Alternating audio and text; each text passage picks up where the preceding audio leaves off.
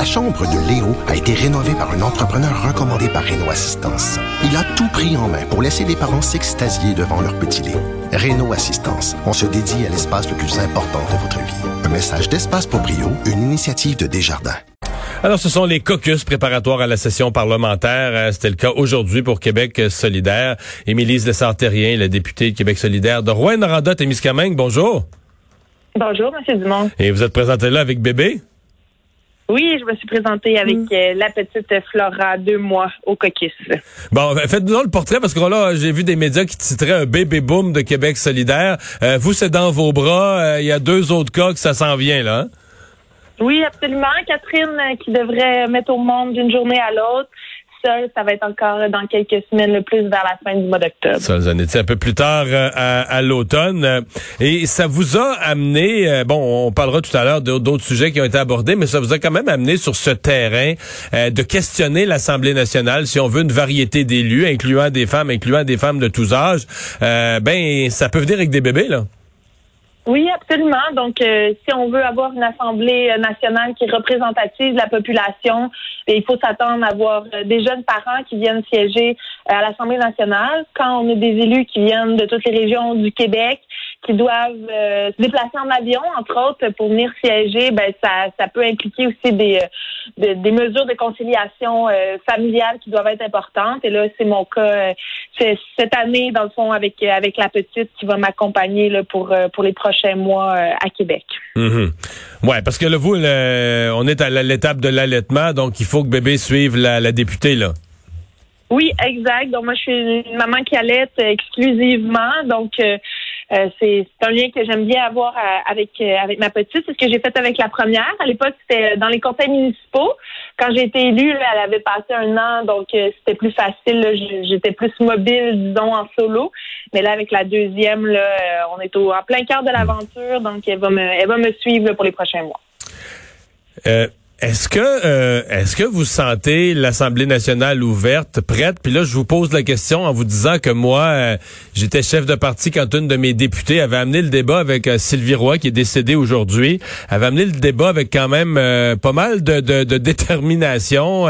et bon, avait eu un bébé, je ne sais plus de l'année, 2004, quelque chose comme ça. Et bon, avait vécu là toute une série de, de, de complications. devait l'amener, elle aussi, là, devait l'amener de temps en temps à l'Assemblée nationale. Est-ce que 15 ans plus tard, un peu plus de 15 ans plus tard, on a évolué? Ben, je pense que on a évolué. Euh, les, euh, quand on a amorcé la discussion dans les derniers mois, on s'est assis avec euh, le président de l'Assemblée nationale, le secrétaire général. On sent que, que, que, les gens sont prêts à ce que le, le Parlement se modernise à ce niveau-là. On a vu la Chambre des communes qui le fait quand même dans euh, dans, la dernière décennie aussi, où il y a plusieurs femmes qui se sont présentées avec des jeunes enfants, dont, euh, dont la députée euh, euh du ONPD en Abitibi-Témiscamingue, qui était là dans les mhm. deux derniers mandats, Christine Moore, qui, moi, a été mon modèle de femme, de jeune maman qui, qui a su... Oui, parce que vous êtes dans le même comté, là. Oui, oui, c'est ça. Donc, euh, euh, moi, j'avais parlé avec Christine au moment de, de pendant que j'avais la réflexion que je me présente en politique?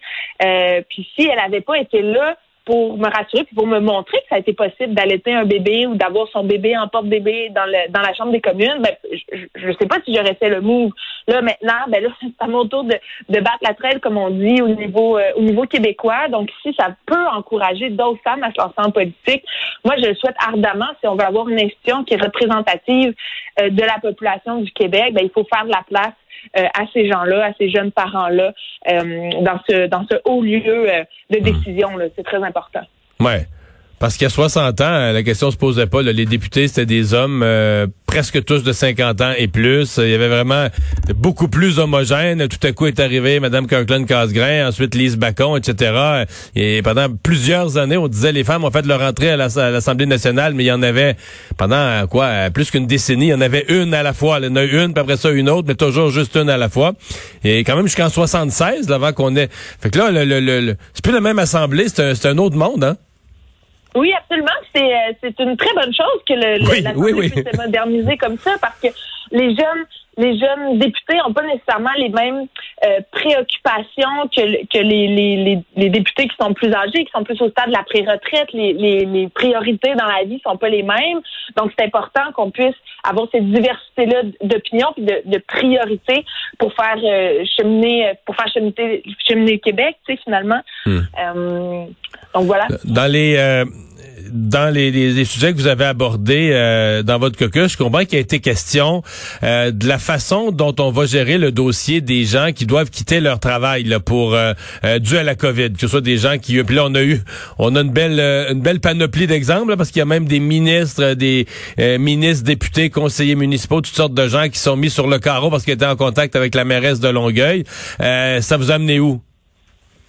Ben en fait, euh, exactement, là, on voit que la, deuxième vague semble pointer à l'horizon, euh, des gens qui sont mis en isolement. Donc, nous, ce qu'on a euh, fait comme revendication aujourd'hui, c'est d'avoir un 10 jours de, de congé pour cause d'isolement ou pour prendre soin des enfants. Euh, avec la COVID, 10 jours de congé qui pourraient être payés parce que euh, la situation en ce moment est pas, est, pas évidente. Il y a des gens qui ont dû, euh, qui ont été mis à pied temporairement au printemps dernier, qui ont été mis dans des situations financières difficiles. Là, bon, l'économie a un peu repris, mais on est encore aux prises. Si ton enfant fait de la fièvre, ben, il peut pas aller à la garderie 48 heures après les derniers symptômes. Donc, ça, des fois, c'est des gens qui sont obligés de rester à la maison deux, trois, quatre jours. Euh, on, sait aussi le contexte qui est pas évident en ce moment avec euh, les, places en garderie. Dans le cas, on est obligé de payer une, une garderie 60 dollars par jour. On n'envoie même pas notre enfant, puis il faut se priver du travail. Ça peut devenir une charge financière extrêmement importante. Donc, nous, ce qu'on souhaite, c'est qu'en cas d'isolement ou en cas de, retrait à cause que les enfants euh, ont des symptômes ou, ils peuvent pas aller à la garderie, ben, qu'ils puissent avoir un 10 jours euh, payé pour euh, alléger le, fardeau fiscal de nos familles. Ça, ça a été une de nos, ça a été notre sortie d'aujourd'hui. Ben, on vous souhaite euh, la meilleure des chances pour cette session avec euh, avec bébé. J'entends parce qu'évidemment, euh, j'ai connu plusieurs dans ma carrière politique, plusieurs députés de la région de la BTB. bon, la majorité prenait l'avion, certains faisaient ça en auto, restaient des fois, retournaient pas toutes les fins de semaine, restaient à Québec, mais c'est c'est c'est loin la BTB là de de Québec. Vous, est-ce que vous vous le faites en avion tout le temps avec bébé? Oui, je le fais en avion. Moi, j'habite à deux heures de route de l'aéroport. Ah oui, parce que vous, vous êtes dans le vous, vous venez du Témiscamingue, vous n'êtes pas à Rouen en plus, là. Non, c'est ça. Moi, je suis plus dans le sud de la région, donc au Témiscamingue, deux heures de route pour l'aéroport, c'est de ça. Euh, un peu plus d'une heure et demie de vol jusqu'à Québec. Euh, pas d'auto, donc euh, rendu une fois, rendu sur place. Donc c'est toute une organisation familiale, mais euh, j'ai du bon support. Mais les défis sont là, bref, pour pour la prochaine session. Mais on est. Puis l'autre plus grande fille, elle reste au Témiscamingue? Euh, ben, va rester au Témiscamingue, mais va m'accompagner aussi parfois pour avoir le soutien, le soutien de papa dans les moments, les, les, moments plus plus importants, plus plus formels parfois. Euh, c'est soulageant aussi euh, quand on a besoin de se concentrer, d'avoir tout notre euh, notre état mental de, de mhm. disponible. Donc papa va pouvoir aller prendre des marches de mhm. temps en temps avec la petite, mais oui, ça. ça va être ça va être des voyages à quatre beaucoup là, pour la prochaine année. Parce que j'ai vieilli, moi je vous écoute, puis je suis fatigué pour vous. J'ai déjà vécu ça. hey, bonne chance, Émilie Le Santerier. Merci d'avoir été là. Au revoir. Merci beaucoup. On s'arrête pour la